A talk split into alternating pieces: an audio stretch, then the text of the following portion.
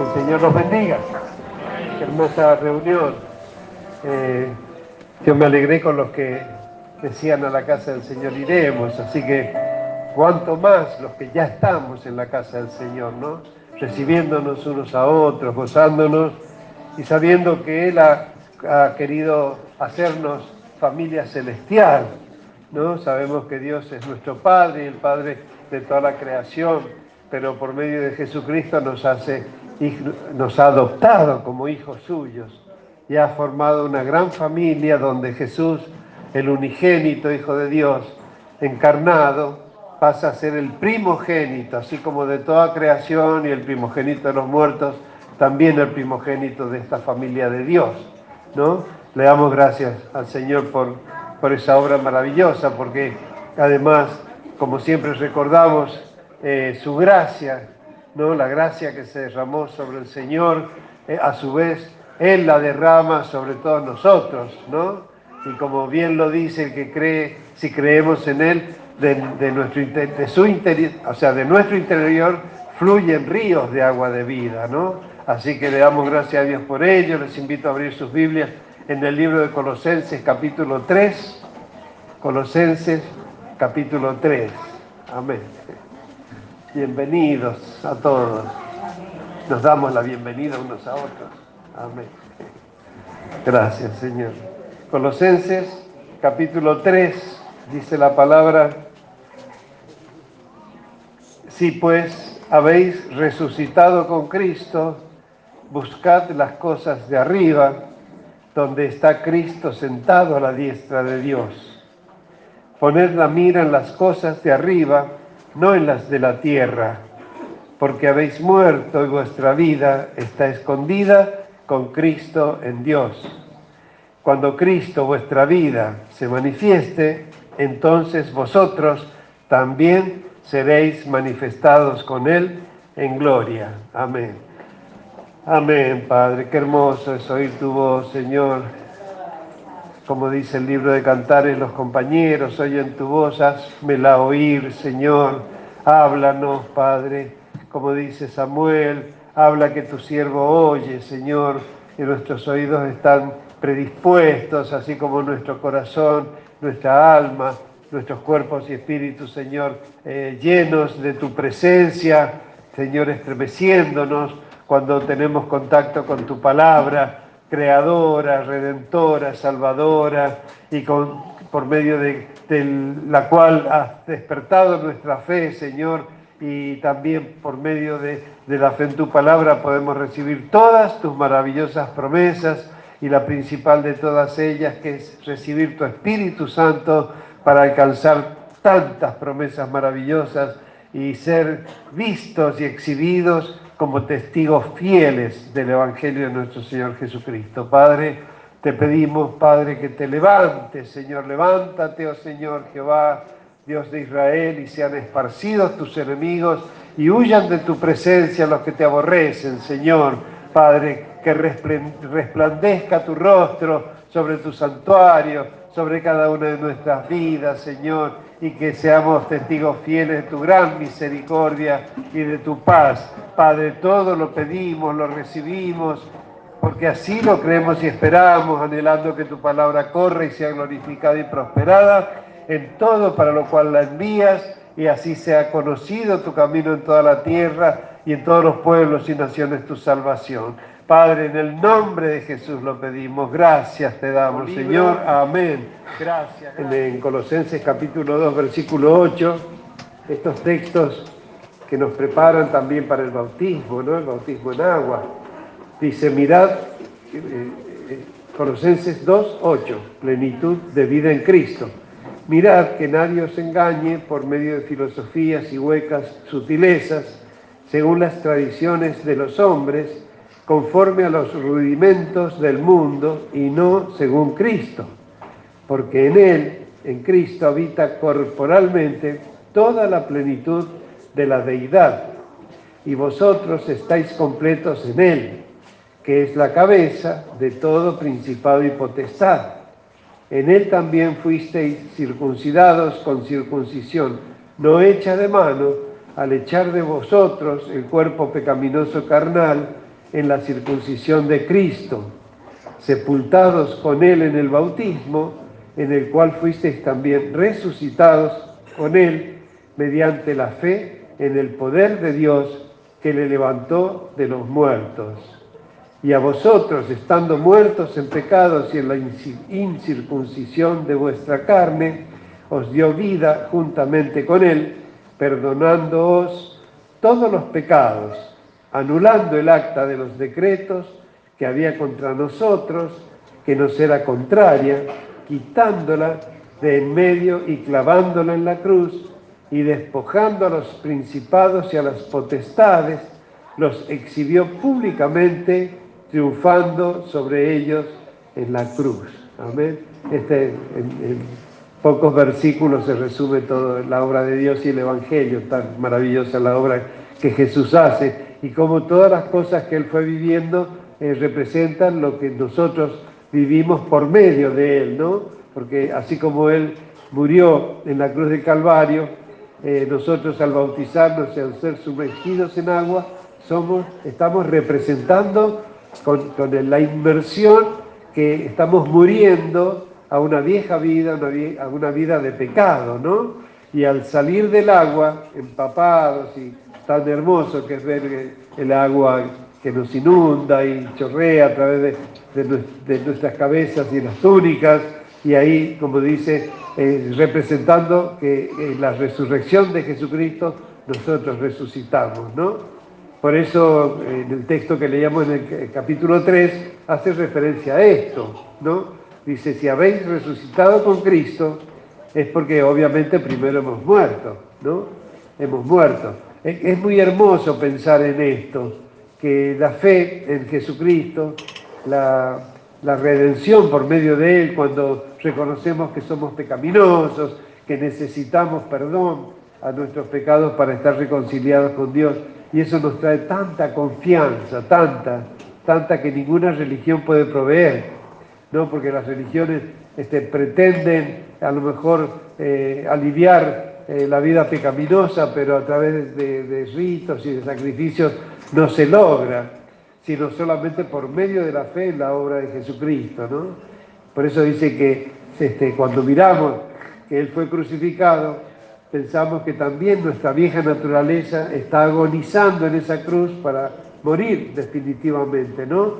Y aunque Él fue sepultado, el tercer día resucitó.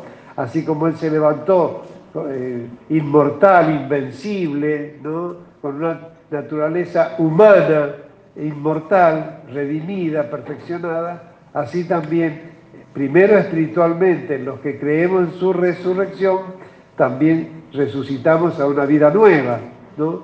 Y ya, pero tenemos que ser coherentes con una vida nueva, ¿no? Este, porque si no, eh, estamos descuidando esa naturaleza nueva que nos ha dado por medio de su resurrección.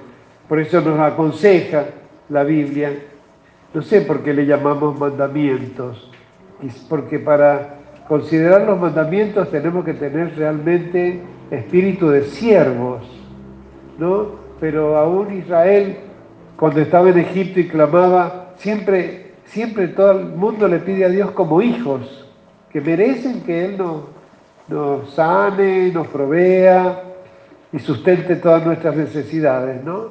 pero solamente Jesucristo y su palabra, su evangelio, su revelación, es la que nos va a dar una naturaleza de tal manera que todos estos maravillosos consejos que sobreabundan en el texto sagrado pasen a ser considerados mandamientos.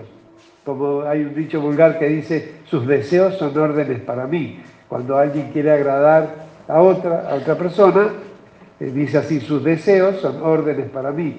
Por eso, aunque le llamamos mandamientos, y, se los da Dios primero a Israel, porque ya los está tomando como testigos y como siervos del Señor, porque Él ha puesto su presencia en medio de un pueblo al cual le va a dar lo más glorioso que se ha recibido en la tierra antes de, antes de, la, eh, de la venida, este, de la encarnación de Cristo, es el, verbo eh, que es en la palabra de Dios cuando desciende en Sinaí por medio de Moisés, ¿no? Y Dios nos habla y nos da la palabra, la palabra creadora, que en este caso viene a reconciliarnos con Dios y a guiarnos y enseñarnos de qué manera, habiendo sido libertados del pecado y de la muerte y de la esclavitud, ahora podemos vivir una vida de hijos de Dios.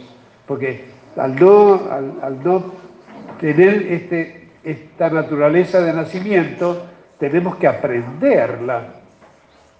Imagínense un esclavo explotado al borde de la muerte que sea adoptado ¿no? y considerado hijo por, por el patrón, el dueño. Es algo que nadie se lo puede imaginar. No digo que alguna vez no haya sucedido, que algún esclavo haya sido adoptado por, pero eh, son los menos de los casos. Sin embargo, acá a todos los que venimos de esta condición de muerte, Dios nos recibe y nos adopta como hijos, ¿no?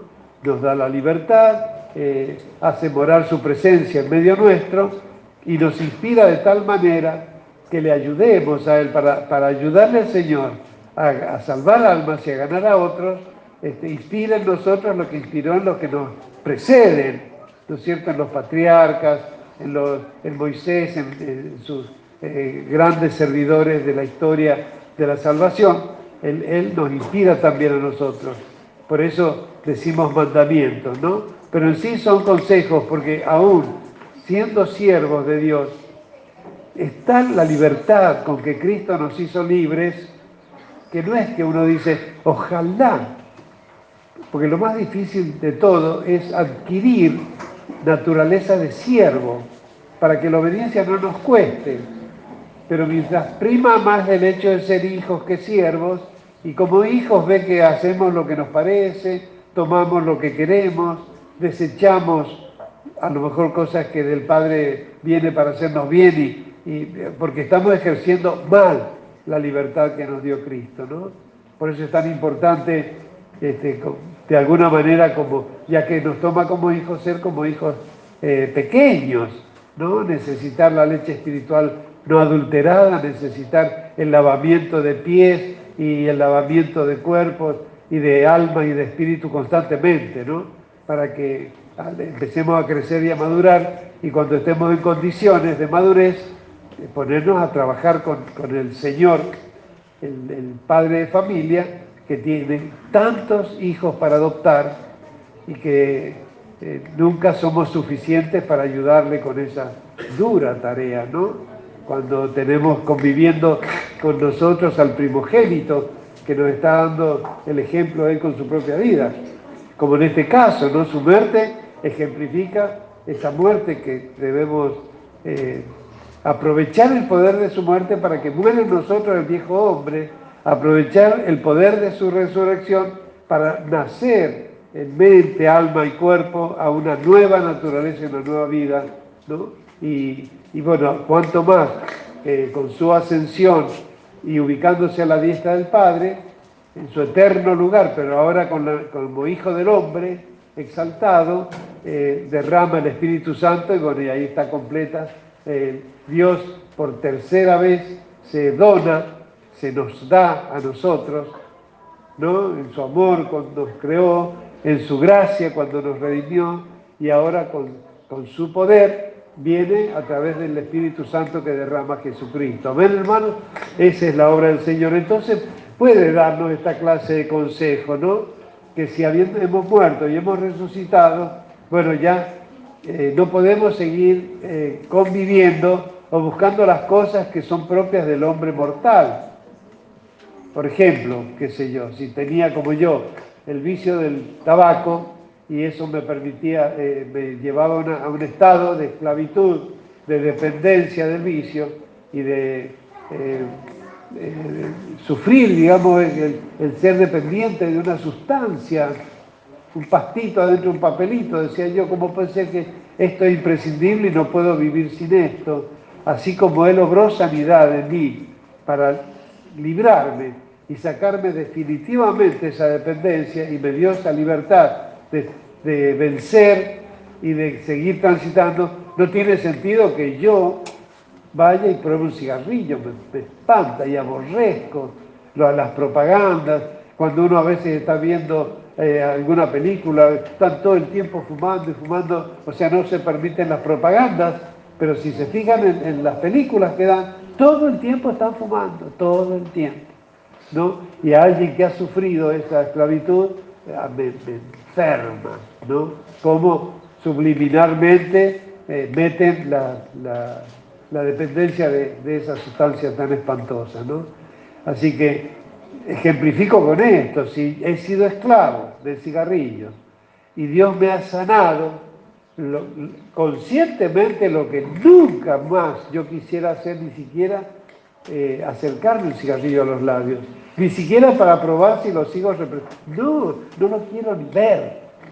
¿no? Y si soporto a lo mejor en un ambiente donde haya fumadores, que no es común porque no se los deja fumar ya en ningún lado, pero si por alguna razón eh, de tocar estar cerca de uno, lo menos que yo le diría, eh, no se permite fumar y acá. No, yo eh, he atormentado a tanta gente fumando que lo menos que quisiera hacer ahora es atormentar a un, fumador. pero bueno, el mundo ya se encarga de no autorizar porque no, no lo dejan fumar ni, a veces ni en la calle o en, un espacio público, ¿no? Así que si, si Dios me dio una naturaleza nueva, ¿no? De ser sano, de la adicción, ¿cómo me voy a volver yo ni siquiera a probar? A probar. ¿no? Es más, a veces yo lo cuento, que a veces sueño que estoy fumando, ¿no? con una naturalidad. ¿En qué momento caí en la estupidez de agarrar esto? ¿No es cierto? Puede ser, me acuerdo el testimonio del pastor Román que dice que cuando él era chico llegó a, muy enfermo, muy enfermo de su aparato digestivo, y llegó a la iglesia, el pastor Rey lloró por él y él se convirtió de niño. Dice que cuando llegó a la casa de su abuela le pidió que le haga huevo frito, la abuela espantada. ¿no? Pero ¿cómo habrá sido la fe que cobró que en ese momento, ve? Eh, pero estamos hablando de comida, no de tomar droga, alcohol o cigarrillos, nada, este, porque eso no le hace nada, nada, absolutamente nada, bien, pero claro, el cuerpo, ¿no? tampoco me puedo quedar como quien dice, sin fumar puedo, porque no lo deseo, ni lo recuerdo, ni nada, ¿no?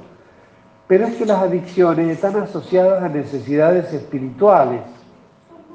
Eh, por ejemplo, el, alcohol, embriagarse, porque necesitamos un estado de gozo y de alegría y de exaltación que solo lo da el llenamiento del Espíritu Santo, como no conocemos ni tenemos acceso al Espíritu Santo, ni siquiera tenemos idea de lo que es cuando en la vieja vida, entonces la gente cae en, consumir alcohol para tratar de buscar un estado que, más animado o en, drogas, eh, drogas o alcohol, ¿no es cierto? Eh, cuando alguien es adicto a la comida, por ejemplo, es porque el comer es una necesidad, pero un estado de ansiedad lo lleva a la persona a desear comer cosas que en abundancia no le son buenas, ¿no? Pero yo digo, el cigarrillo, ¿qué, qué necesidad espiritual representa? Y yo digo, el visualizar lo invisible, porque el aire es invisible, ¿no? ¿Cómo sé yo que soy una criatura que respiro? Porque al inhalar y al exhalar humo, ver el humo, representa que soy, este, por un lado, que hay aire que me sostiene, aunque estoy enfermando los pulmones y fumo, pero por otro lado estoy visualizando también, porque el espíritu es como el aire, es invisible pero es real, ¿no? Es la única explicación que a mí se me ocurre, ¿no? Que pueda uno pretender suplir con el cigarrillo. Así que bueno, que Dios nos ayude a, esto, ¿no? Si hemos resucitado con Cristo, buscar las cosas de arriba, pero eh, no podemos dejar de comer, tenemos que seguir comiendo.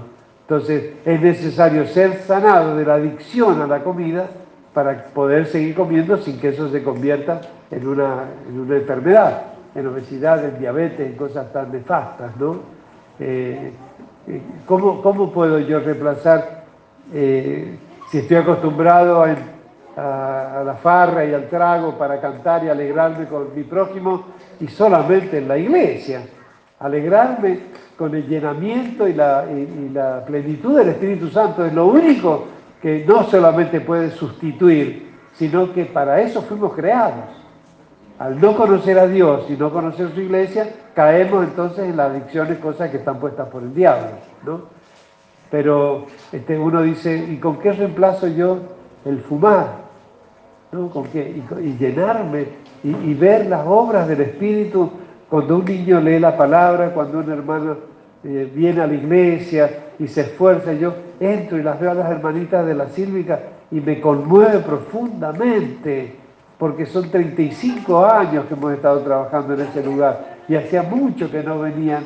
Hermana, y ellas están llegando a la una de la tarde, ¿no? Temprano, para poder venir. Y antes a lo mejor se le enviaba vehículos y demás, no, ahora es el tiempo y que vengan, a mí me conmueve muchísimo, muchísimo. No les digo cuando veo con los hermanos chilecitos, los hermanos René, llegan también de lejos, que la emoción por fin, aunque a lo mejor sabemos antes que ya llegaron, que ya están en San Juan. Este, es un alivio muy grande porque me contaba Dayan y Daniel que eran oleadas muy fuertes de viento sur, ¿no? Que aquí a lo mejor no se ha sentido tanto. Esta mañana ha sido eso, ¿no? Sí, así, pero gracias a Dios están acá con sus niños. ¿Y qué le digo? Ver, verlos, verlos ahí, que están ahí los niños también, ¿no? si llegó, la veo a Maite sentada al lado de Dayana y, me quisiera levantar a saludarla, ¿no? Y que, pero eso no suple el gozo y la alegría de ver que los que vienen, eh, a lo mejor todas las reuniones también llegaron, ¿no? Y que los que vienen los domingos también llegaron a estar. Así que este, eso, ¿qué, esas manifestaciones del gozo que provee, bueno, la nace y Mercedes, que también Dios ha querido Dios es bueno y misericordioso, ¿no? Ya los hermanitos eh, Eduardo que vienen de los berros. Dios ha, querido, Javier, bienvenido. Dios ha querido que podamos llegar de lejos y de cerca, como decía la hermana en su oración. Amén. Eh, o sea que ese gozo, esa alegría, esa plenitud, que es como, así como llenamos, ve que muchas veces cuando uno suspira es porque toma una porción especial de aire, porque como que necesita eso, ¿no? Un poco más. E, eso representa también el gozo, y cuando vienen los niños a saludar y me abrazan, ¿qué? Bueno, ¿quién puede pensar que fuimos esclavos de, una sustancia, no? Y dice, poned la mira en las cosas de arriba, no en las de la tierra, porque si yo fui librado de, malos hábitos, tengo que incorporar buenos hábitos nuevos que no los tenía, pero que vienen a sustituirme para no volver a recaer en aquello que hace daño, ¿no? Y si hemos resucitado, entonces busquemos las cosas de arriba, ¿no? Y no las de la tierra. Cuando habla de la tierra, habla especialmente de lo que nos hace mal, no de tomar eh, una bebida para hidratarnos o un alimento para, para sustentarnos, sino de que eh, eh, obviamente que en, la tierra necesitamos cosas para vivir físicamente, pero dándole siempre prioridad a las cosas de arriba, como habla, porque justamente nos recuerda, hemos muerto y nuestra vida está escondida. Es muy bonito pensar en esto, que nuestra vida está escondida, está escondida con Cristo en Dios. Donde está Jesús está nuestra vida. Y, qué lindo que saber que estamos escondidos o pensar que estamos en la palma de su mano, que nos está eh, amasando, que nos está moldeando, o que somos la niña de sus ojos, o sea que nada puede acercarse, porque no hay cosa peor que tocar la niña del ojo, ¿no es cierto? Esas figuras son tan hermosas, ¿no? Y dice que si hemos muerto y nuestra, nuestra vida está escondida con Cristo en Dios, Dice, cuando Cristo, nuestra vida, se manifieste en su venida, entonces nosotros también seremos manifestados con Él en gloria. Justamente al estar en contacto con su palabra y aprender de Dios, sabemos que así como subió a los cielos y fue tomado en medio nuestro, como dice el libro de los Hechos, y los ángeles se lo decían a los apóstoles, ellos se quedaban mirando cómo Él ascendía, pero dice, así como lo veis subir y ascender, y ser eh, tomado, como quien dice, por los cielos, así también ha de venir de allá, ¿no? Y cuando Él venga, seremos manifestados con Él en gloria. Amén. Leemos un poco más en Colosenses capítulo 3, hacer morir. Bueno, para que, para que obre el milagro de liberación en mi vida, tuve que dejarme de llevarme el cigarrillo a la boca. Hay algunos que dicen que lo han hecho y que se han descompuesto. No, yo ni siquiera me atrevía a eso porque era tan dependiente que yo no podía decir, a ver si es cierto que... No, no, no, no quiero ni que se me acerque la posibilidad de pensar que puedo llevarme un cigarrillo a la boca, ¿no es cierto? Entonces, si, si eso me pasó, dice, dice acá el versículo 5, haced morir, pues lo terrenal en vosotros. Si ese tomaba un café y fumaba, me ponía a charlar y fumaba, me ponía a hacer un trabajo de, escritorio, cigarrillo, manejaba, fumaba, todo el tiempo está asociado el cigarrillo a, los, a mi vida, eh, solamente cuando dormía no fumaba, lo único que faltaba. Entonces, si yo quiero alejar, o sea, como digo, para que eh, empiece a obrar el poder de Dios, así como fui a pedir oración con mi prójimo, para que el y es lo que Dios nos puso para darme cuenta que tenía la necesidad y que tenía la provisión de Dios por medio de la oración de la iglesia. Entonces, para llegar a pedir esa oración, me puso mi prójimo que está con mi mismo problema. Y por preocuparme por él, Dios me, me alcanzó con la misma promesa a mí. Y fuimos los dos y, con toda la fe en mi corazón, porque mire qué importante que es predicar el Evangelio, ¿no? Porque yo, yo le dije a él lo que yo creía y veía en la iglesia, que Dios hace milagros en la iglesia. Entonces, y lo irá a hacer en mí, y sí, porque Él quiere, y está escrito acá que Él quiere sanarnos y librarnos. Pero hay una cosa que yo tuve que hacer, dejar de llevarme, encender un cigarrillo y llevármelo a los labios. Dejar. Por eso dice, haced morir pues lo terrenal en vosotros. Y da una lista de desórdenes que son los que esclavizan a quienes no estábamos en ese estado eh, sin Dios y, y, con esa vieja naturaleza, ¿no? Fornicación, impureza, pasiones desordenadas, malos deseos, avaricia, que es idolatría. Miren que a la par, esto es muy importante para este tiempo también. A la par de pecados graves como son el adulterio, la, fornicación, la inmundicia, la lascivia, las orgías y todas las cosas que las detalla más también en el libro de, Gálatas, eh, a la misma, y de los malos deseos, a la misma altura pone la ídola, la avaricia, que es idolatría. Vamos a hablar un poco más de este tema de avaricia cosas por las cuales la ira de Dios viene sobre los hijos de desobediencia. Ahora, si somos hijos, eh, y sobre los que son hijos del diablo, digamos, están en manos del, príncipe de este mundo, pero si somos hijos de Dios, eh, estas cosas eh, no tienen que provocar la ira de Dios, porque somos hijos de Dios. Sin embargo, estos pecados en los hijos de desobediencia provoca la ira de Dios, ¿no? en las cuales vosotros también anduvisteis en otro tiempo cuando vivíais en ellas.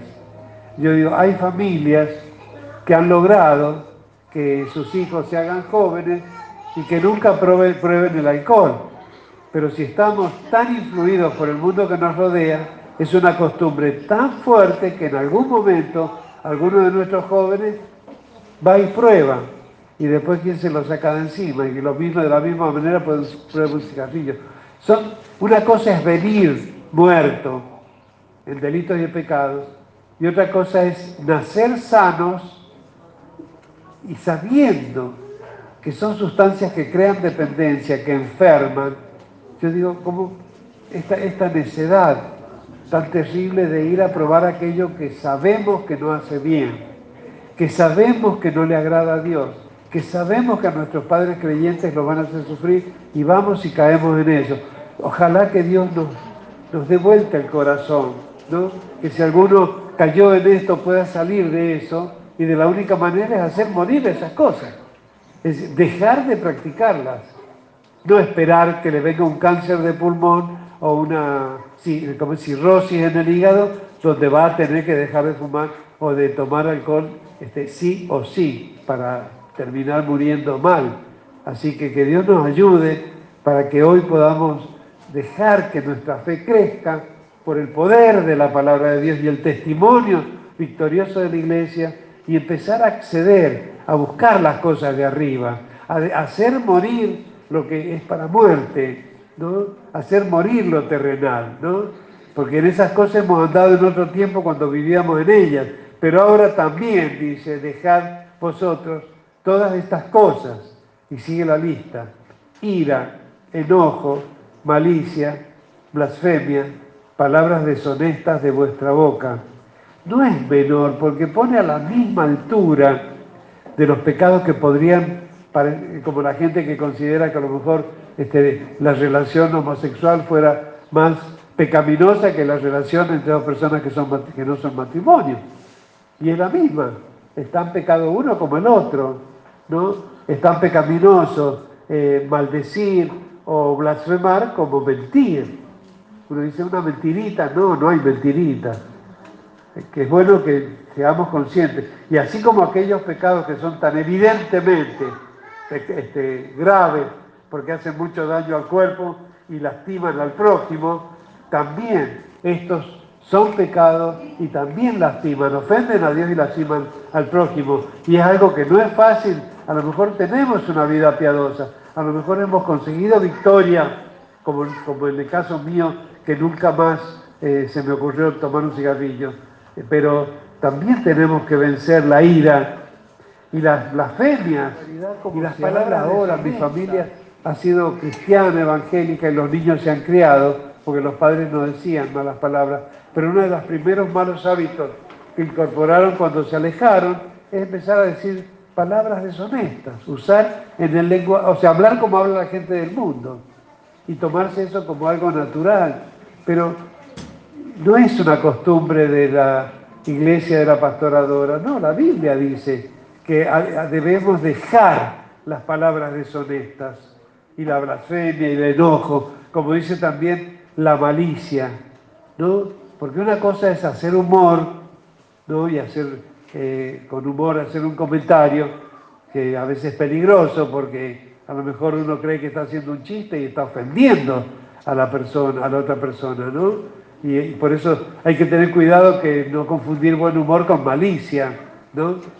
Y dice que también, eh, dice el versículo 9, no mintáis los unos a los otros, habiéndoos despojado del viejo hombre con sus hechos y revestido del nuevo, el cual conforme a la imagen del que lo creó, se va renovando hasta el conocimiento pleno, donde no hay griego ni judío, circuncisión ni incircuncisión, bárbaro ni escita, siervo ni libre, ni varón ni mujer, ni negro ni blanco, ni argentino boliviano, no, somos, dice, sino que Cristo es el todo y en todos. Vestidos, pues, como escogidos de Dios, santos y amados, de entrañable mis... ¿Cómo, cómo, ¿Cómo hago que la ira, el enojo, la malicia y el hablar palabras deshonestas se alejen de mi naturaleza? Porque no nos lleva al cielo, que fácil sería estar en el cielo, como no vamos a buscar las cosas de arriba si ya las hubiéramos alcanzado, ¿no? Pero ya aún cuando estemos en la tierra tenemos que hacer morir estas costumbres y, no ni siquiera rozarlas, porque estamos rodeados de personas que hablan con un lenguaje este, muy, muy corrompido y eso no quiere decir que uno adopte, podemos controlar. El Espíritu Santo nos da don de lenguas, de, de contención, de continencia, donde antes a lo mejor le viene la palabra pero el Espíritu Santo no permita que sale, no permite que salga de su boca. Es real, esto es así. Por eso, pero tenemos que hacer morir. Porque dice, bueno, total que tiene que hable como hablan los demás. No, sí tiene, porque si ahora confesamos a Cristo y esa confesión nos trae salvación y nos permite vivir con una nueva naturaleza, no corrompamos nuestra boca. No puede por una misma boca que ora, y hace peticiones por los necesitados y bendice, salga también inmundicia. Esto, esto es fácilmente entendible, amén. Y sobre todo que nuestros hijos no vean que sus padres hablan de esta manera, porque entonces ellos tampoco lo van a hacer. Así que no mentir, y despojarnos del viejo hombre con sus hechos, revestidos de una nueva naturaleza que conforme a la imagen que nos creó, ¿no? de Dios que produjo la imagen de Cristo en nuestra vida. Nosotros hemos sido creados a imagen de Dios. Esa imagen cayó, se corrompió, murió, se destruyó con el pecado, pero la, redención y la reconciliación nos trae de nuevo a recuperar la imagen de Dios en nosotros. ¿no? Entonces, revestirnos del nuevo hombre, que las costumbres exteriores, la forma de hablar, las bebidas, eh, los hábitos, que sean de una nueva criatura, ¿no es cierto?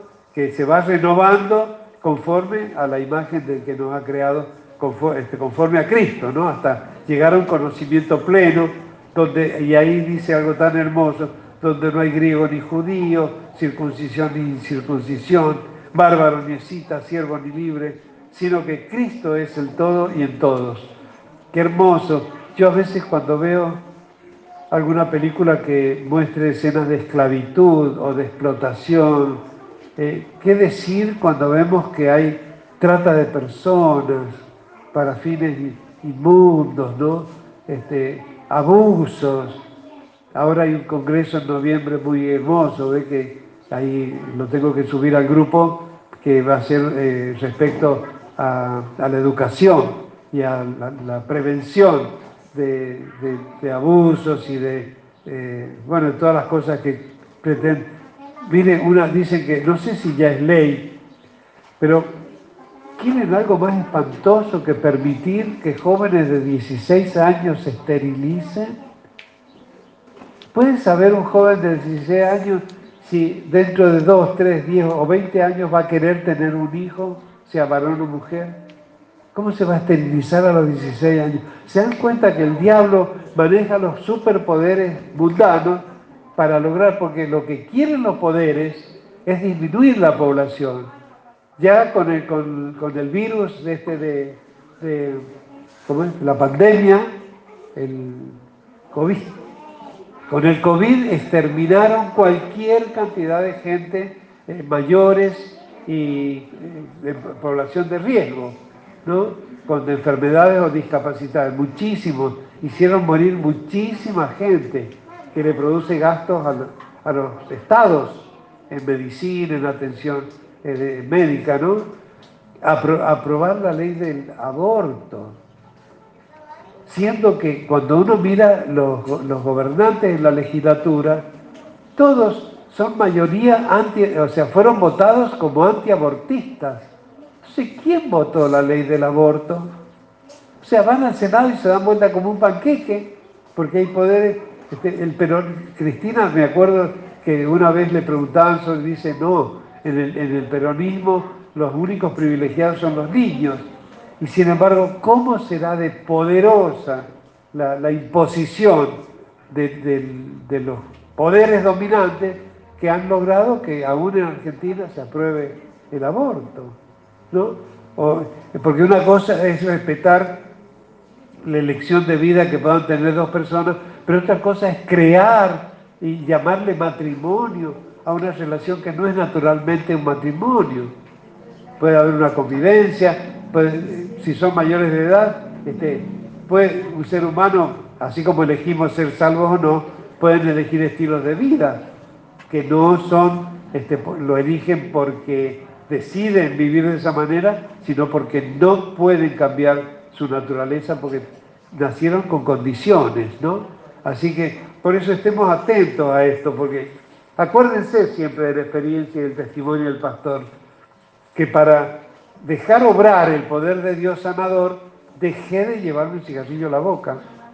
No los tiré, los guardé, pero diciendo, no va a ser porque no los tenga a mano, porque así como los, tenía, los dejé a mano, también este, eh, puedo ir a comprarlo o pedirle a alguien, ¿no es cierto?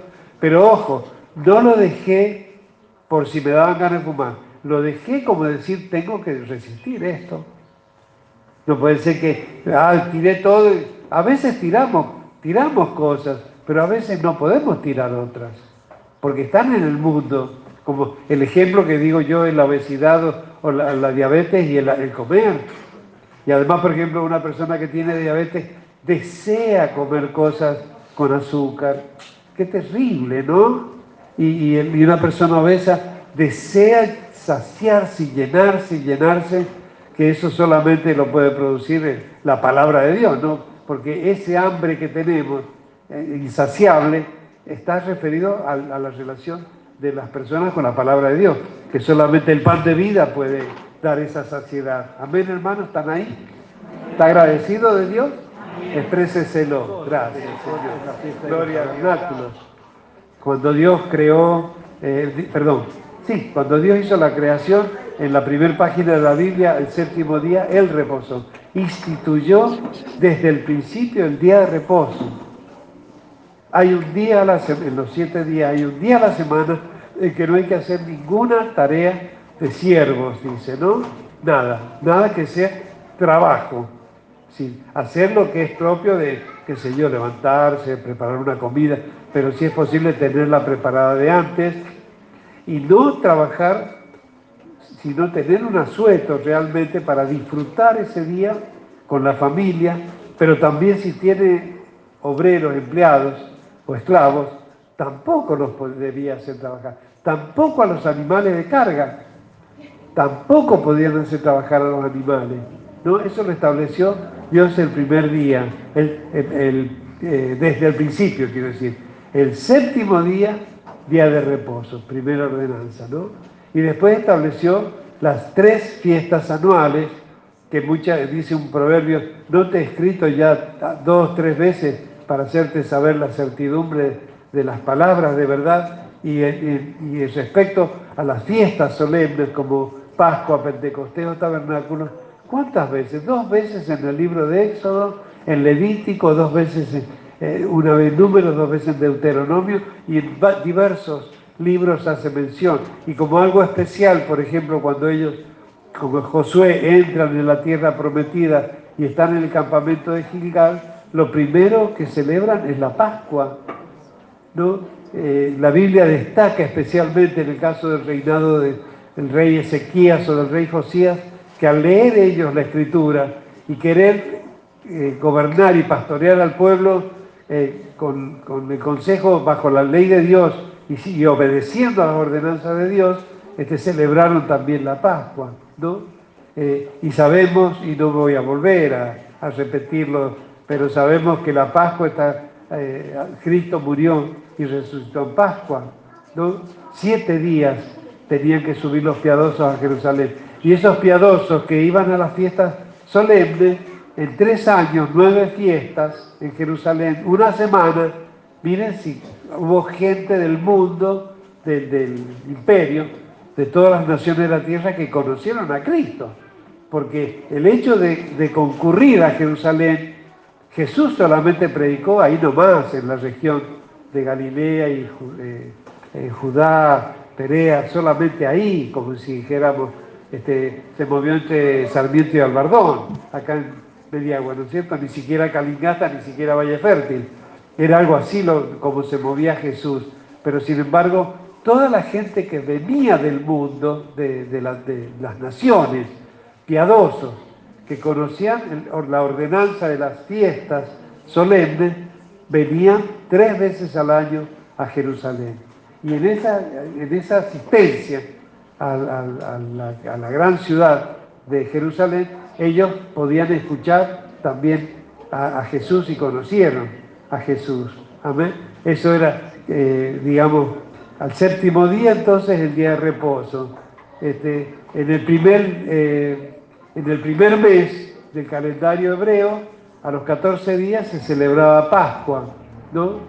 Así que, este, pero siete semanas después viene la segunda fiesta que es Pentecostés, las, primicias, ¿no? la segunda fiesta, que es cuando nació la iglesia de Cristo. ¿no? Y esta tercera fiesta, que prácticamente no, no, se considera, porque no he visto yo en las iglesias, ni aún mismo, no sé, probablemente en la iglesia católica, como hacen, eh, como en Santorales y demás, no me he dado, no me he fijado, pero yo nunca he escuchado que ninguna iglesia festeje la fiesta de los tabernáculos. Sí el pueblo de Israel, en la sociedad hebraica, por ejemplo, hemos podido ver cómo celebran y hacen las zucas, que son eh, como una, eh, una enramada. Lo mismo que se hace cuando van a la Infuta Correa, a la fiesta del Rosario, a Momna, hacen enramadas, este, hacen asados y cantan y se alegran, también le dan al trago ¿no? y al juego, pero y hacen fiestas religiosas. Así que eh, es más común entre los paganos, a las fiestas paganas, este, practicar estas fiestas que dentro de la cristiandad, ¿no? Pero bueno, Dios está haciendo, eh, nos está hablando con, eh, muy enfáticamente acerca de esta celebración. Y así como este, ha obrado el milagro hoy de que puedan llegar de Chilecito, de Godoy Cruz, de, los lugares de predicación, este, ha hecho Dios este milagro de que podamos estar hoy acá. Y así que estemos muy agradecidos por eso, ¿no?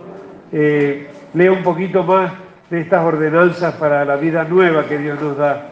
Dice, nos dice lo que tenemos que dejar de hacer, pero ahora nos dice lo que tenemos que incorporar.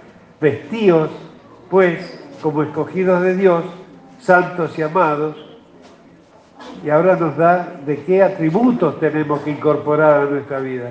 Entrañable misericordia la, misericordia es un don de Dios que siendo Dios juez justo, no juzga, no vino a juzgar, sino que mandó a su Hijo a salvar. Ni Jesús mismo juzgaba en el tiempo que, que, ministró en la tierra. Él lo declaraba y decía, no vine a condenar, vine a salvar. Y nosotros tenemos que tomar la naturaleza de Cristo. Entonces, lo primero que nos pide como santos llamados de Dios es vestirnos de entrañable misericordia, una costumbre que no teníamos, una naturaleza totalmente lejana y ajena a lo que nosotros éramos, porque también éramos duros para juzgar a otros y exigentes, eh, exigíamos en otros lo que a lo mejor nosotros no, sabíamos, no, lo hacíamos, pero una de las primeras cosas que tenemos que aprender es a ser misericordiosos, dice, eh, vestidos de entrañable misericordia, de benignidad, de humildad, de mansedumbre, de paciencia, soportándoos unos a otros y perdonándoos unos a otros. Está hablándole a la iglesia, a usted y a mí.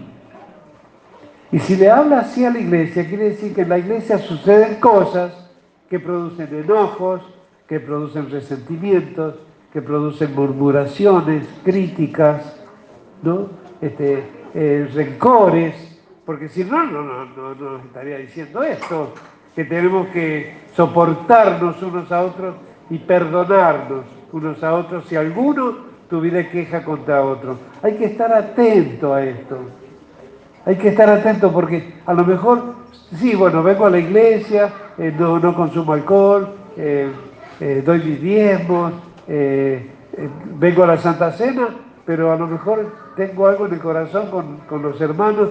Eh, si lo dice acá, hermano, antes, antes de que seamos iglesia, ya lo mandó escrito. Lo que, hay, que en la iglesia vamos a tener diferencias, pero la reacción no es murmurar, no es enojarse, no es airarse, no es criticar, sino todo lo contrario, ¿no? Soportándonos unos a otros y perdonándonos si hubiera alguna ofenda, con misericordia, con benignidad. Y no hay excusa, hermanos. Así que seamos honestos y sinceros y reconozcamos que estas cosas van a estar en la iglesia, porque venimos de, venimos de una vida equivocada totalmente, pero tenemos que venir a aprender a ser hijos de Dios y a ser de bendición a nuestra familia, a nuestros vecinos y a todo el mundo, porque a través de nosotros Dios va a convertir y va a salvar al mundo, ¿no? Y sobre todas estas cosas, dice, eh, dice, de la manera que Cristo nos perdonó, así también tenemos que hacerlo nosotros. Cuando Él enseña la oración modelo, una de las cosas que pedimos es, perdónanos, Señor, así como yo perdono este, a mis deudores o a los que me ofenden. O sea que si, si vamos a pedir perdón a Dios, el perdón de Dios va a obrar en la medida que yo sea capaz de perdonar a otros. No, esto no es por si tengo ganas o bueno, espero que algún día el tiempo. No, esta naturaleza debe cambiar. Pero si yo empiezo a practicar, por eso dice santificarnos, empezamos a vivir practicando los buenos hábitos, dejar de decir malas palabras, dejar de reprimir pensamientos de, rencor o, de murmuración, no murmurar, no criticar, ¿no?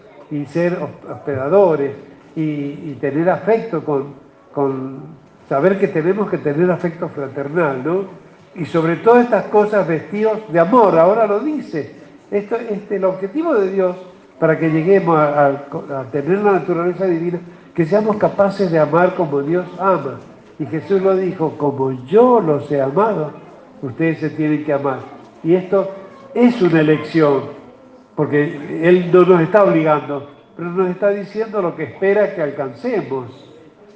Y Dios espera y tiene poder para obrar en usted y en mí para que sí alcancemos estas cosas. no somos un, un religioso que está, esto es pecado, aquello pecado, no hagan esto, no hagan...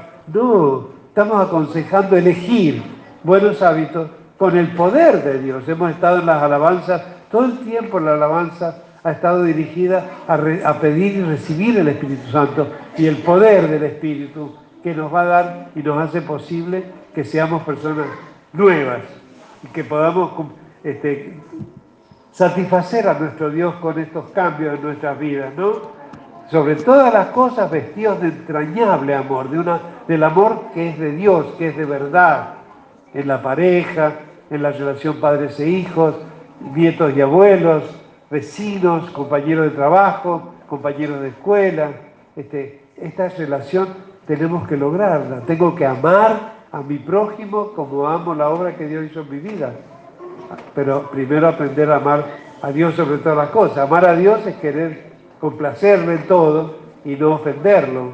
Y amar al prójimo es querer lo mejor, que es que sean salvos como nosotros y no ser tropiezo para ellos, ¿no? Si esto lo procuramos, ¿cuál es el mandamiento? Lo que sí, como mandamiento, lo primero que Dios nos pide, lo primero de lo primero, porque si no escuchamos la palabra de Dios no va a haber poder que pueda que transforme nuestras vidas. Entonces, antes de decirnos no mientas, o no forniques, eh, o, no blasfemes, dice, oye, como ustedes están, estamos todos escuchando, porque después yo voy, llego esta noche a casa y me pongo las grabaciones, porque yo quiero también llenarme de esto, ¿no? Y, lo primero que nos pide es oír, ¿no? Dice, para que se cumpla esto, que la paz de Dios gobierne en nuestros corazones, a la que asimismo fuisteis llamados en un solo cuerpo, y dice, sed agradecidos. Esta es otra cosa que no es común en nosotros. Ser agradecido. Pero el, agradecido, eh, primero el, hábito de dar gracias por todo a nuestros prójimos, a mamá cuando nos da el desayuno, a, alguien que nos alcanza, a alguien que nos da un boleto del colectivo o, nos, vende una, una mercadería cualquier cosa que uno reciba, una atención del otro, es bueno darle gracias. ¿no? Aún, por ejemplo, eh, si tienen personas de servicio doméstico que uno dice, le pago para que me sirva, no, un mozo, el mozo está trabajando y, está cobrando por traerle los alimentos, además usted le da una propina. Eso no impide que usted cada vez que le ponga el plato en la mesa le diga gracias. Eso es ser agradecido, ¿no? Ahora, ¿Cómo sabemos si somos agradecidos de Dios? Y porque me levanto y le digo gracias, pero yo tengo que expresarlo con hechos concretos, concretos y reales, hechos de verdad. ¿Cómo puedo saber yo que soy agradecido? ¿Y sabe cómo se va a dar cuenta? Cuando usted vea la como también en todas las cosas anteriores, mi relación con la iglesia. Mi relación con la iglesia. Los otros días una persona me decía, yo no, no, yo las cosas que pasaron, pasaron, quedan atrás, yo no estoy pendiente de, la historia. No, le digo, no es así. La Biblia nos enseña a tener memoria de los hechos de Dios. Y usted lee la Biblia y no sé cuántas veces está repitiendo que Dios creó los cielos y la tierra, el que sacó a Israel, hizo esto, hizo lo otro. Todo el tiempo nos está recordando lo que Dios nos ha hecho y, nos enseña también, bendice alma mía al Señor bendiga todo mi ser su santo nombre, bendiga mi alma al Señor y no olvidemos ninguno de sus beneficios, no olvidemos. ¿Qué quiere decir? Que somos proclives a olvidar, ¿no? Es decir, por eso insistimos y enseñamos que observe su relación con la este, Le hablo a la iglesia Beula. ¿En qué relación está usted con la iglesia Beula? Porque una de las cosas que nos enseña el Evangelio de Jesucristo es que somos deudores de Dios. Todo le debemos a Dios. Sí, pero Dios no me lo cobra. Con decirle gracias Señor, parece que ya está todo bien. Pero Él ha creado una iglesia y un testimonio sobre la tierra y nos ha llamado a formar parte de ella. Entonces, ¿cómo es mi relación con la iglesia? Me congrego, sostengo el culto, este, trabajo para Dios, vengo, saludo, practico, practico. Uy, no, no te salgas porque hay mosquitos. Y le gustan los gorditos. Así que que Dios nos ayude, ¿no? A, a poder practicar todo esto. Dice el versículo 16, la palabra de Cristo more en abundancia en vosotros, enseñándoos y exhortándoos unos a otros en toda sabiduría, cantando con gracia en vuestros corazones al Señor con salmos e himnos y cánticos espirituales. Y todo lo que hacéis, sea de palabra o de hecho, hacedlo todo en el nombre del Señor Jesús, dando gracias a Dios Padre por medio de Él. Amén. Así que, hermanos, lo peor que nos puede pasar como Nabucodonosor es perder la memoria. O el hijo pródigo, desechar la historia que tengo y querer vivir lo mío a mi manera y no me importa lo que piense mi papá ni, ni nadie. Pero eso sí, me llevo la herencia de papá. ¿no? Así que lo peor que puede pasar es perder la memoria. Y sabe? Que el bienestar nos adormece. Porque si estamos con un dolorcito por allá, o tengo, este, a mí me viene bien la alergia para, porque si nunca más tuviera alergia, capaz que me olvido que alguna vez fui alérgico. ¿no? Por eso San Pablo testifica del aguijón. Dios permite que tengamos aguijones, porque eso no, no nos va a dejar olvidar. Pero, pero es imposible que no venga el bienestar, que tengamos una, casita cómoda, que tengamos un buen trabajo, un buen ingreso, cuando entendemos que no depende de que me aumenten el sueldo, sino que lo que Dios me da me alcance, ya soy libre eh, y, puedo este, resolver mi problema de avaricia. ¿Por qué la avaricia, esa mezquindad con las cosas materiales que Dios nos da? Porque nos parece que nos va a faltar, pero después se convierte en un hábito y la persona Mientras más tiene, más avaro es. Imagínense los hombres más ricos de la tierra que tienen cientos de miles de millones de pesos. Pueden salvar naciones enteras del hambre. ¿De qué sirve tener tantísimo poder adquisitivo? Cientos de miles de millones de pesos. ¿no? 300 mil millones de pesos. Cuando con un millón de dólares, no de pesos, de dólares, una persona es súper millonaria. Así que, qué loco que es el mundo, ¿no? Pero ¿sabe cuál es el problema? Nosotros. Porque Dios, es imposible pretender que Dios no nos bendiga, porque Él es vida, es providencia, es sustento, es sanidad, es generosidad, benignidad. Entonces, no podemos frenar a Dios. Y lo menos que hace Dios, además de darnos la vida, el aliento, el aire, y los alimentos y el agua, es empezar a, sustentarnos como lo hace con toda la creación. Porque antes de darme a mí los alimentos, se lo está dando a los pajaritos, a, a todas las criaturas de la creación. Él le da el alimento a su tiempo. ¿Cuánto más a los que somos sus hijos? El tema es que al tener las necesidades elementales y no tan elementales satisfechas, corremos el peligro como nosotros de perder la memoria y creer que lo que tenemos es porque lo merecemos, porque somos guapos y trabajamos, o porque soy, este, no soy como aquel infeliz que, que se queda durmiendo, o que es un planero que, que no le gusta trabajar, esas cosas, argumentos que escuchamos. que están en, el mundo, ¿no? Así que que Dios nos ayude a, entender estas cosas, ¿no? Que para eso Dios ha, puesto por lo menos un día a la semana para buscarlo a Dios y adorarlo en su templo. No basta quedarme en mi casa y escuchar, como hacen muchos que escuchan a lo mejor una ceremonia por radio, por televisión. No, Él ha dicho que no dejemos de congregarnos, que es, una mala costumbre dejar de congregarse. Él está hablando al que aprendió a congregarse. Estos son mandamientos para la iglesia. Amén. Esto lo tenemos que aprender y practicar para poder enseñarle también a los que no se congregan, pero que les conviene cambiar su forma de hablar, cambiar su alimento, sus costumbres de alimentos, cambiar su forma de festejar y su forma de hablar. Primero lo tenemos que eh, adquirir nosotros. Así que que Dios nos ayude para, para, para que se cambien nuestras vidas y, empezamos a vestirnos de buenos hábitos. Nosotros cuando veníamos usted ve la gente en el mundo, la última moda es andar con pantalones rotosos. ¡Qué paradoja! Comprar un pantalón que ya viene roto. ¿no? Pero una de las cosas hermosas que aprendemos en la iglesia es a vestirnos decorosamente, este, con ropa limpia, con buen gusto, no, no andar esclavos de la última moda, no, no, sino vestirnos con buen gusto, porque se nos va refinando la, vida se hace más refinada y esa, eso va cambiando nuestros hábitos. Nos acostumbramos a poner un mantelito, después nos acostumbramos a poner platos y cubiertos, aunque signifique lavar manteles y lavar platos y cubiertos. Pero ¿cuántas, cuántas buenas costumbres vamos adquiriendo, hermanos, ¿no?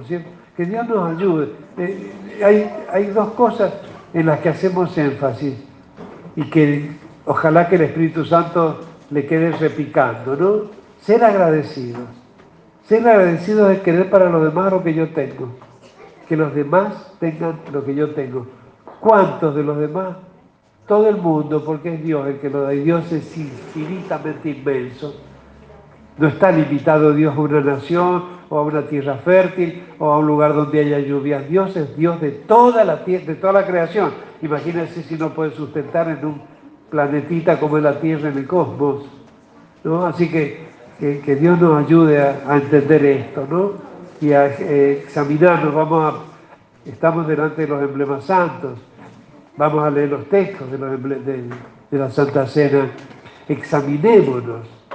Pero si hay una cosa que nunca me tiene que pasar, es ser desmemoriado y ser ingrato y ser avaro porque cuando Dios es tan generoso conmigo, lo menos que Dios puede esperar de mí es que yo también sea generoso en la administración de todo lo que Él me da.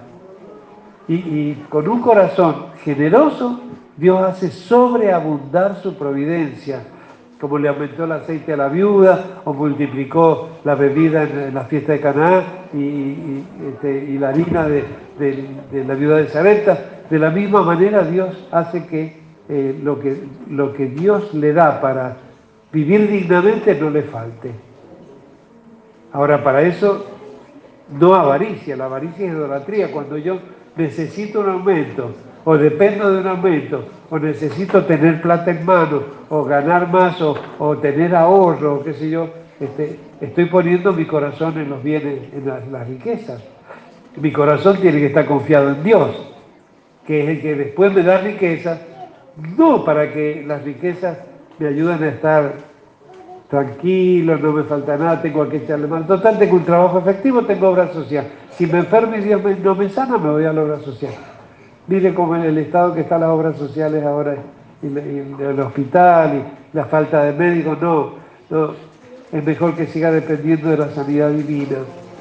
Y miren cómo la inflación que se come los, los ingresos de todo el mundo, si vamos a depender del valor del dinero, hermano, estamos listos. Tenemos que seguir nosotros con nuestra fe en la providencia divina. Así que ojalá, eh, Dios está haciendo milagros espirituales maravillosos. Estamos en la semana de octubre, que no solamente conmemoramos la llegada del Evangelio a Mediagua con la pastora, nuestra pastoradora, ya hace 44 años, sino que además estamos eh, participando de una gran actividad evangélica en toda la provincia de San Juan, porque los consejos eh, pastorales se han unido y eh, en unanimidad se está organizando la, Semana de Jesús, la última semana de este mes, con, eh, con salidas a la calle y predicación y, celebraciones y marchas. Hay, hay un movimiento muy hermoso, hermano.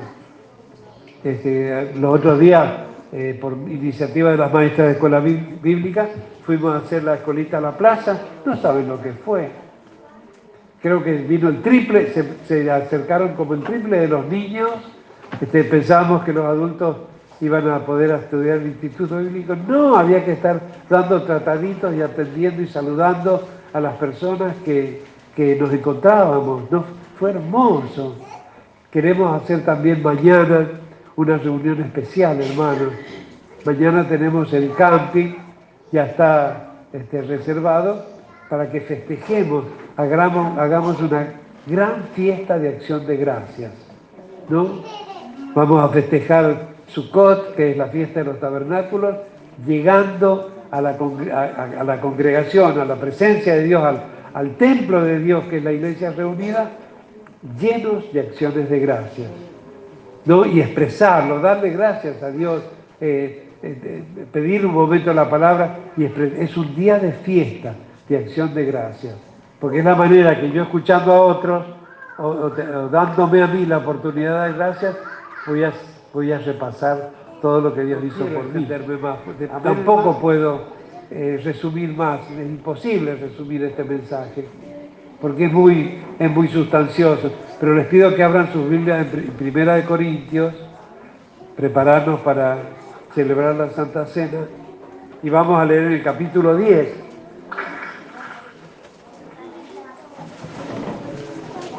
hermanos, que ignoréis que nuestros padres todos estuvieron bajo la nube y todos pasaron el mar. ¿Cuánta, por enésima vez, la palabra de Dios va a recordar las cosas que pasó Israel?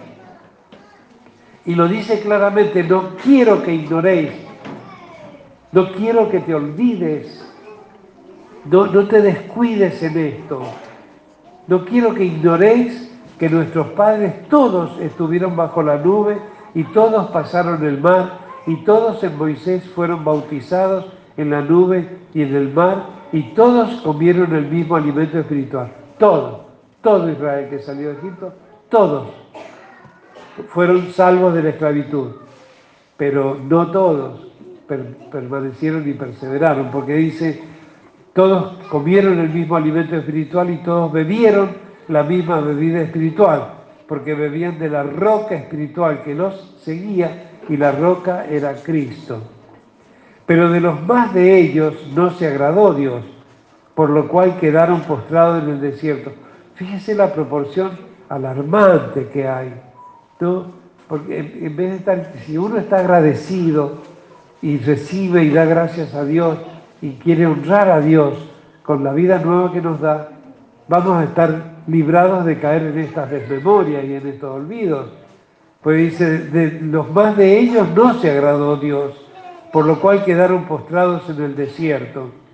Mas estas cosas sucedieron como ejemplos para quienes, y esto está escrito en la epístola de Primera Corintios, es para la iglesia este mensaje. Si bien a Israel también le habló, pero todas estas cosas que pasaron eh, sucedieron como ejemplos para nosotros, para que no codiciemos codicia, avaricia, codiciemos cosas malas como ellos codiciaron. Dice, hay idólatras como algunos de ellos, según está escrito, se sentó el pueblo a comer y a beber y se levantó a jugar. No está diciendo hicieron un becerro y adoraron. Se levantaron a comer, a beber y a jugar. Festejos paganos, ¿no es cierto? Nosotros también nos reunimos y comemos y bebemos y jugamos, pero hay que ver con qué costumbres este, lo hacemos, ¿no? Dice, ni, forniquemos como algunos de ellos fornicaron y cayeron en un día 23 mil. Ni tentemos al Señor como también algunos de ellos le tentaron y perecieron por las serpientes. Ni murmuréis como algunos de ellos murmuraron y perecieron por el destructor Y estas cosas les acontecieron como ejemplo y están escritas para amonestarnos a nosotros, a quienes han alcanzado los fines de los siglos.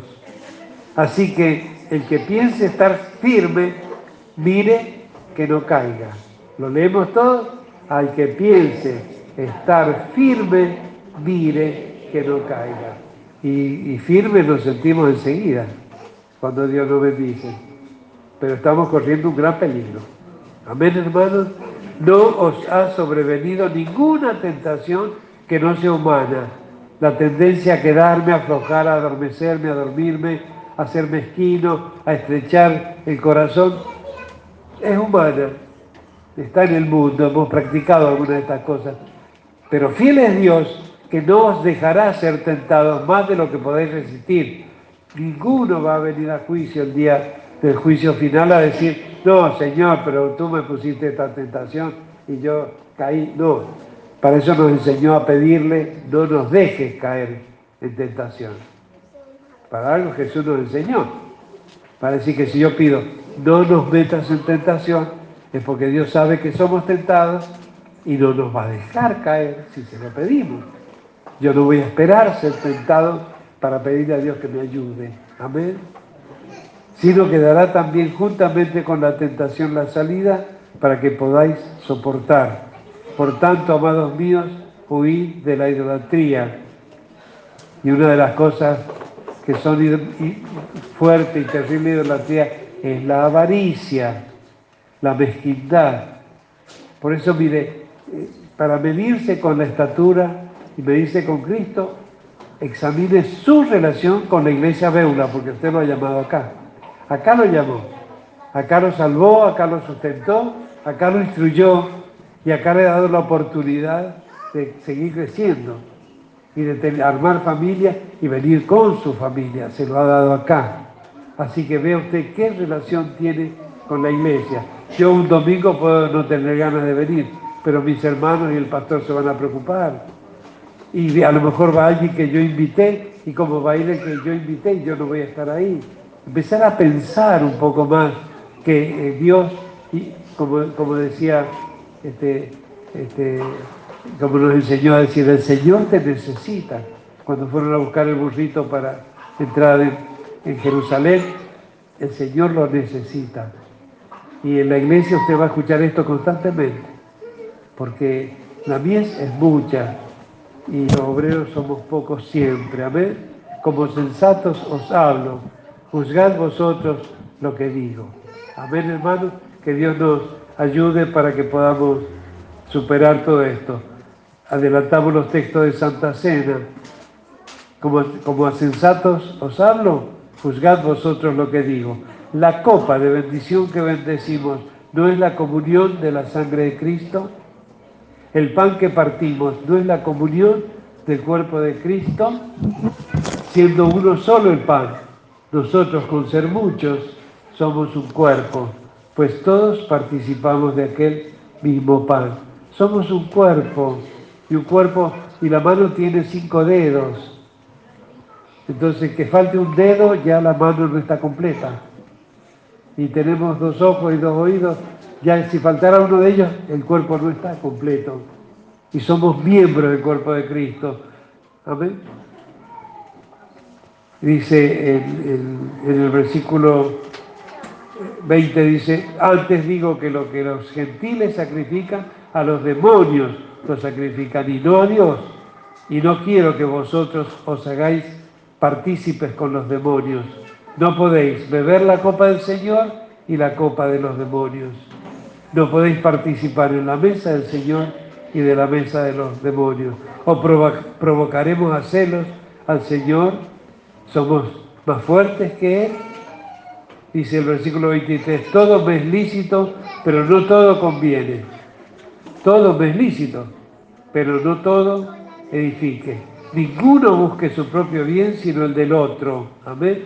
Y a partir del versículo 31 dice, si pues coméis o bebéis o hacéis otra cosa, hacedlo todo para la gloria de Dios. No seáis tropiezos, ni a judíos, a religiosos, ni a gentiles, los que no conocen, ni a la iglesia de Dios, como también yo en todas las cosas agrado a todos, no procurando mi propio beneficio, sino el de muchos, para que sean salvos. Y termina, eh, en realidad el mensaje diciendo, sed imitadores de mí, así como yo de Cristo. O sea, para que podamos imitar a Jesús, tenemos que imitar el testimonio de la iglesia. Amén, hermano. ¿Usted cree que podrá alcanzar esto? Sí, créalo. Créalo. Lo, único que tiene que hacer es creer que si usted cree, podrá. Dios, usted nunca va a poder vencer su naturaleza pecaminosa. Pero para que Dios le diga ser santo es porque Dios va a proveer su espíritu y el poder de su consejo para que usted pueda. Por favor, crean. Esto es, promesa de Dios. No es un Dios injusto que dice esto es pecado, aquello otro, y vos no podés cambiar. No. Si Dios le aclara lo que es pecado y es malo, es porque previo a eso, por medio de Jesucristo, proveyó la capacidad de cambiar. Amén. Así que le vamos a dar gracias a Dios por ese don inefable que es Cristo en nuestras vidas.